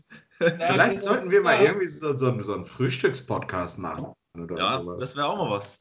Das, wäre doch was. Ja. Ja. Aber richtig Football Heavy, also mit richtig unter 3000 Kalorien darf dann da nichts gehen, ne? Ja, ja, absolut, absolut, ja, ja. Wir besprechen das in meiner Gruppe. Ja, das so. ist eine gute Idee. Ja, definitiv, ja. Ja, sehr gut. Dann äh, bedanke ich mich bei euch beiden, Fabian, Julian. Vielen, vielen Dank für die Zeit. Hat mal wieder oh. richtig Spaß gemacht. Ähm, ja, wir hoffen, äh, auch als Fan, also ich hoffe ja natürlich auch, dass wir die Chance auf Lawrence kriegen und den Sack zu machen, aber trotzdem will man ja irgendwie trotzdem, dass wir ihn auch noch gewinnen. Von daher mal gucken, wie es nächste Woche gegen die Raiders wird. Die sahen jetzt ja nicht unbedingt sehr gut aus, wenn man das mal vorsichtig ausdrücken will, gegen Atlanta jetzt gestern. Äh, mit 43,6 haben die doch ein bisschen eine Trachtkugel bekommen. Ähm, die sind wahrscheinlich sehr angefressen und wollen es auf jeden Fall definitiv wieder besser machen nächste Woche. Von daher könnte uns was blühen, aber die Hoffnung stirbt zuletzt. Von daher, ähm, ja, sage ich jetzt schon mal vielen Dank, dass ihr wieder zugehört habt, dass ihr euch das angehört habt. Ähm, folgt uns gerne auf unserer Website gangrengermany.com, auf Twitter, oder auch äh, unserer Facebook-Gruppe, die wir haben. Äh, lasst uns ein Like da, kommentiert, gibt uns Feedback und Anregungen. Wir sind da sehr gerne äh, bereit, uns das anzuhören. Und wenn jemand Bock auf einen äh, amerikanischen Essenspodcast hat, wie die beiden hier schon angekündigt haben, haut, haut, auch das gerne mal rein, macht Vorschläge. Wir sind für alles offen. Auch dazu können wir gerne mal einen machen. Und ja, ich sage vielen Dank. Äh, Nacht schon mal und bis nächste Woche. Tschüss. Ciao. Ciao. Tschüss.